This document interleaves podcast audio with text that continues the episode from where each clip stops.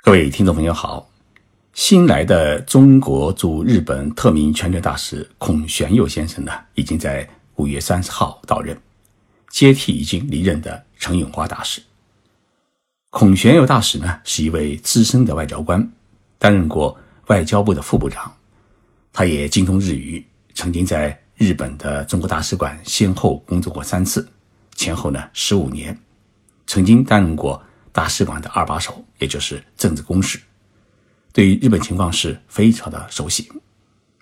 六月一号晚上，日本侨建呢举行了欢迎会，我也参加。孔大使和夫人呢出席欢迎会，并发表讲话，表示呢中国目前啊正处于一个困难的国际环境，但是呢中国不会停止自己发展的步伐。作为新任大使呢，一定要接好前任大使给予的接力棒。继续推进中日友好和合作事业。欢迎会结束以后啊，也时间还早，我招呼几位一起参加欢迎会的朋友去喝一杯，大家呢就很自然的走进了一家居酒屋，结果呢一喝就喝到了深夜十一点。回家的路上啊，刚好看到一位名叫“随风飘絮”的听众朋友的提问，他问我日本的居酒屋到底是一种怎样的喝酒的地方？今天啊，就为这位听众朋友定制一个节目，我们来聊一聊日本的居酒屋的文化。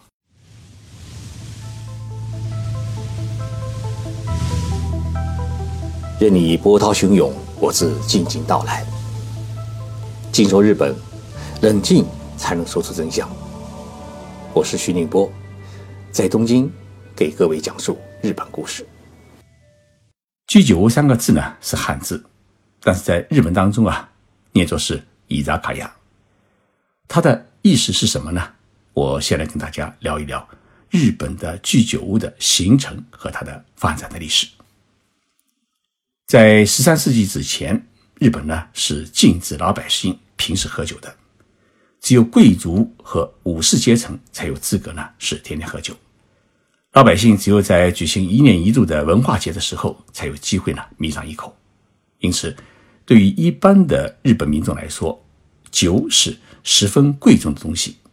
家里如果有一坛子酒的话，那在古代是不得了的事情，因为在吃不饱的时代，粮食是十分珍贵的东西。拿这么珍贵的粮食去酿酒，那只有皇家贵族才能做得到。到了后镰仓时代，也就是中国的元朝，日本呢各地开始出现了城市经济。贸易呢也发达起来，形成了商人阶层。那么商人有钱以后呢，也就想着喝酒。于是呢，当时的室町政府呢颁布一条法令，将酒的酿造与提供呢进行分离。于是城市里面就开始出现了专门喝酒的地方。但是呢，这个喝酒的地方啊，都是卖酒的酒屋，也就是酒屋的主人啊，在店门口摆上几张桌子。给买酒的客人提供酱菜等简单的菜肴，但是呢，客人呢都是站着喝酒的。史料记载，镰仓河岸的酒屋丰岛屋呢，他们供应甜了豆腐让客人配酒。甜了豆腐呢，是用竹签把豆腐串起来，然后涂上味增酱，再用火烤的一种小吃。我们中国的，呃，臭豆腐烤串。的做法呢，其实就有点像江户时代的这个甜了豆腐。当时丰岛屋的酒啊，几乎都是用成本价卖给客人，甜了豆腐也很便宜，所以收入不多的，像挑夫啊、哎抬轿子的轿夫啊、卖苦力的劳工，都喜欢去丰岛屋喝酒。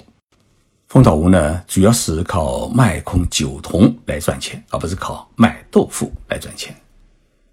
到了江户时代呢。东京有一位酒屋的邻居，看到酒屋里的客人实在太多，于是呢，将自己家的一楼整理出来，放上小桌子，让客人们可以坐着喝酒。于是，日本最原始的居酒屋就这样诞生了。这种坐着喝酒的酒屋，迅速的在江户城里面，也就是现在东京流行了起来。那为什么后来把这种酒屋称之为居酒屋呢？因为这个居酒屋的“居”字。在日本当中，有在的意思，也就是说，可以长时间待在的这里喝酒的酒屋叫居酒屋。到了十九世纪，日本的一些居酒屋呢开始贩卖熟食，这种居酒屋叫做主卖酒屋。主卖的意思就是卖熟食，这里的熟食呢也包括烤鱼、煮鳝鱼，诶包括烤马铃薯等等。那么这些熟食呢，已经不是小菜，而是可以当成主菜的食物。在现代的日语当中啊，鱼是叫做 “sagana”。据说这个词汇的来源啊，跟居酒屋有关，就是喝酒，因为酒叫 “saga”，喝酒的时候要配菜，这个菜叫做 “na”。所以呢，古代时候日本人去居酒屋，他要常常吃鱼，于是就把鱼叫做了 “sagana”，意思就是喝酒时配的菜。江户时代的日本社会的男女比例呢，大约是二比一，男人太多，女人太少，男女比例是极端的不均衡。而且那个时代呢，没有电锅，也没有煤气灶，煮饭做菜啊，要生火是特别的麻烦，所以呢。这些靠卖熟食的酒屋，实际上就成了单身男人的食堂。于是，居酒屋从一个酒类的门市转型成一般民众吃东西的地方。之后，居酒屋的菜单也是越来越丰富。十九世纪江户时代的文献当中出现过的居酒屋的食物，就包括河豚鱼、安康鱼、煮山鱼、生鱼片、哎甜豆腐。还有油豆腐，就汤豆腐，呃，鱼圆汤、鸭血汤，还有豆渣味增汤等。江户时代的平民啊，日常的居家饮食多半是米饭、哎酱菜、味增汤。相比较之下呢，居酒屋的菜色种类比较多，而且一般的老百姓都消费得起。所以，十九世纪的江户城里面的老百姓去居酒屋。并不是单纯的为了喝酒，而是想要找个可以喝到酒的地方来享受美食。明治维新之后，西洋的饮食文化开始进入日本。本来古时候的日本人是不敢公然吃肉，不过到访的日本的西方人呢，完全不忌讳吃肉，所以日本人呢也就渐渐的来接受了肉食文化。于是居酒屋也开始。主卖牛肉，像烤鸡串啊、烤肉串等等，都出现在居酒屋的菜单当中。一直到上个世纪的六十年代，日本社会存在的概念啊，始终是居酒屋是男人喝酒的地方。但是到了七十年代，日本经济进入了一个高速发展时期，商业十分活跃，公司中女白领也有了许多的加班费。男人开始拉女同事一起到居酒屋喝酒，于是呢，居酒屋就开始出现了女人的身影。居酒屋不再是男人们专用的喝酒的地方。女性顾客的出现，使得居酒屋的饮酒结构也发生了变化。以前呢，居酒屋只喝两种酒，一是日本的清酒，二是啤酒。那么女性顾客加入以后啊，居酒屋开始有了葡萄酒、果酒。还有气泡酒以及乌龙茶、橘子水。如今，日本的居酒屋以其低价格、呃大众化而成了朋友们聚会、同事聊天、家人聚餐、举行简单宴会的一个大众的场所。日本人把喝酒与吃饭这两种餐饮功能呢是分得很清楚的。吃饭的地方一般是不提供酒的，比如说像拉面店啊、荞麦面店啊。西式快餐厅、牛肉饭快餐店等等，你想喝酒，一般店员都会告诉你，本店不是居酒屋。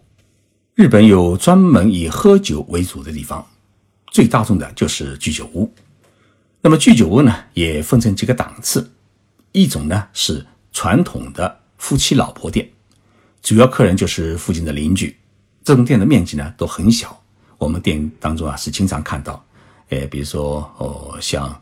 呃，以前八十年代的这个高仓健主演电影当中也好，后来就是呃深夜食堂里面也好，这种店呢，都一般是个人经营或者夫妻经营的老婆店。那么店老板呢，跟每一位客人都很熟悉。这种居酒屋呢，不仅在城市里面有，在乡下农村也有，事实上是当地百姓的一个社交的场所。另一种呢是连锁店，像大家比较熟悉的渔民、白木屋、笑笑、和鸣等等。这些连锁店呢是遍布闹市区和轻轨地铁车站前面，营业时间呢从中午开始，一直到第二天早晨的四点钟。一家店呢都可以容纳一两百名客人，而且不是大堂式的，都隔离成了一间间小包房，便于客人聊天。还有一种呢是高级的居酒屋。它已经不属于大众的范畴。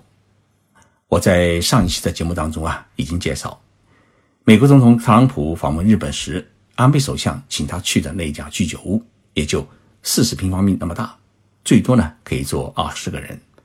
唯一的烹饪方式就是烧烤，每一道菜，无论是海鲜也好，蔬菜也好，肉也好，都是在炭火炉上烤出来的。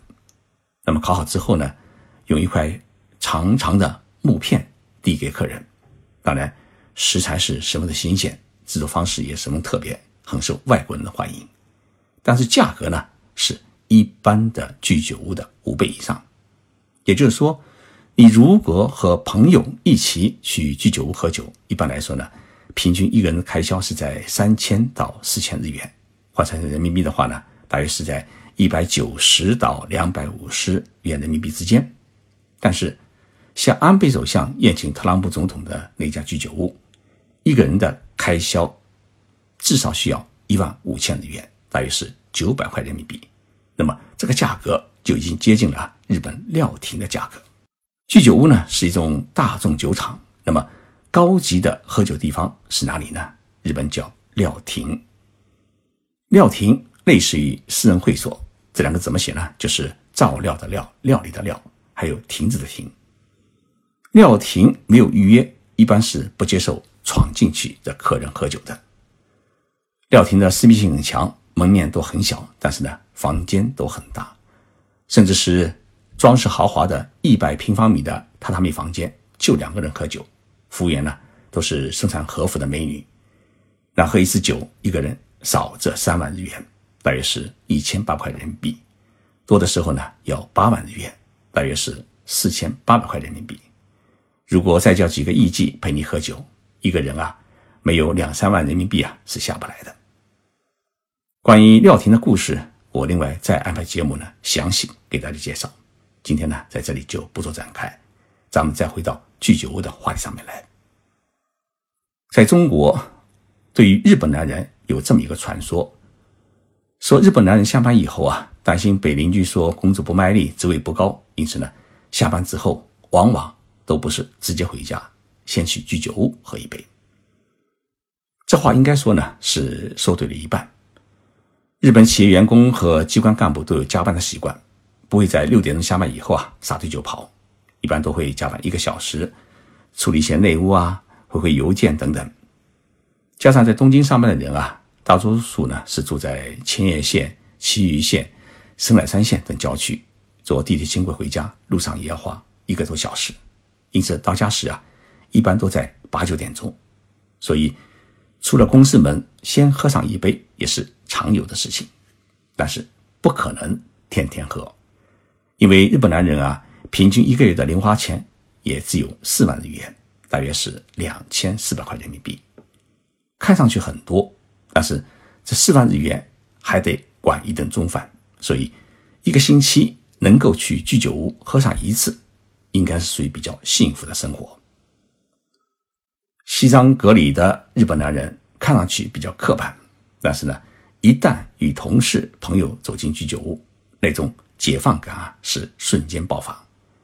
因为居酒屋啊是日本各类餐厅当中唯一一个可以大声说话的地方，看大餐也好，骂领导也好，调侃女同事也好，爱说什么就可以说什么。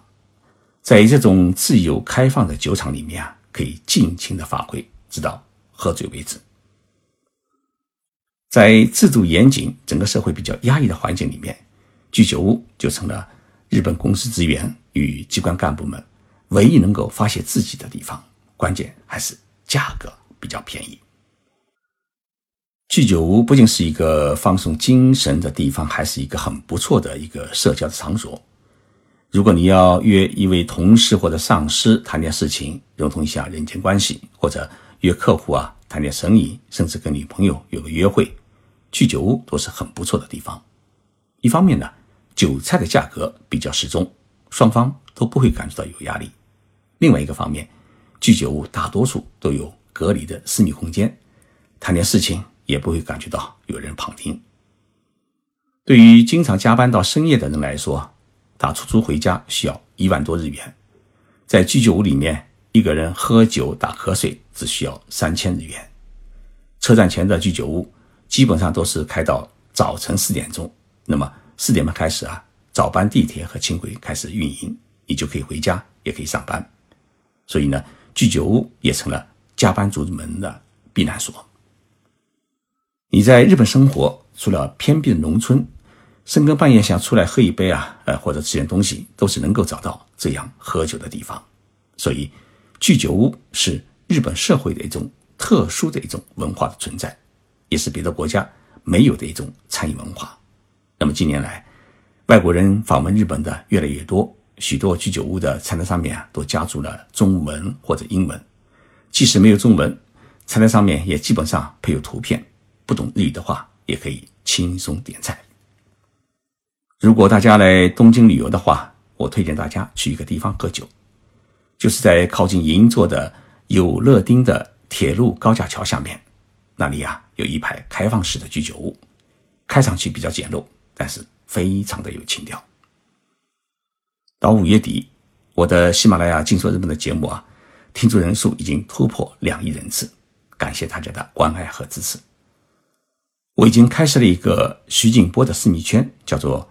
徐静波的日本情报书，这是一个收费的私密空间，一年收费是两百九十九元。我每天会在这个私密圈里面啊，回答大家的提问，给大家提供各种最新的日本第一手的商业与生活资讯，还会组织大家呢去日本进行商业考察或者甚至旅游。加入的方法很简单，你在我的徐静波头像的边上有一个私密圈的图标。点击这个图标就可以加入。如果看不到这个图标的话，请更新你的喜马拉雅的 APP，或者在徐静波个人的资料页面、节目播放页面上面都有私密圈的入口，恭候大家的光临。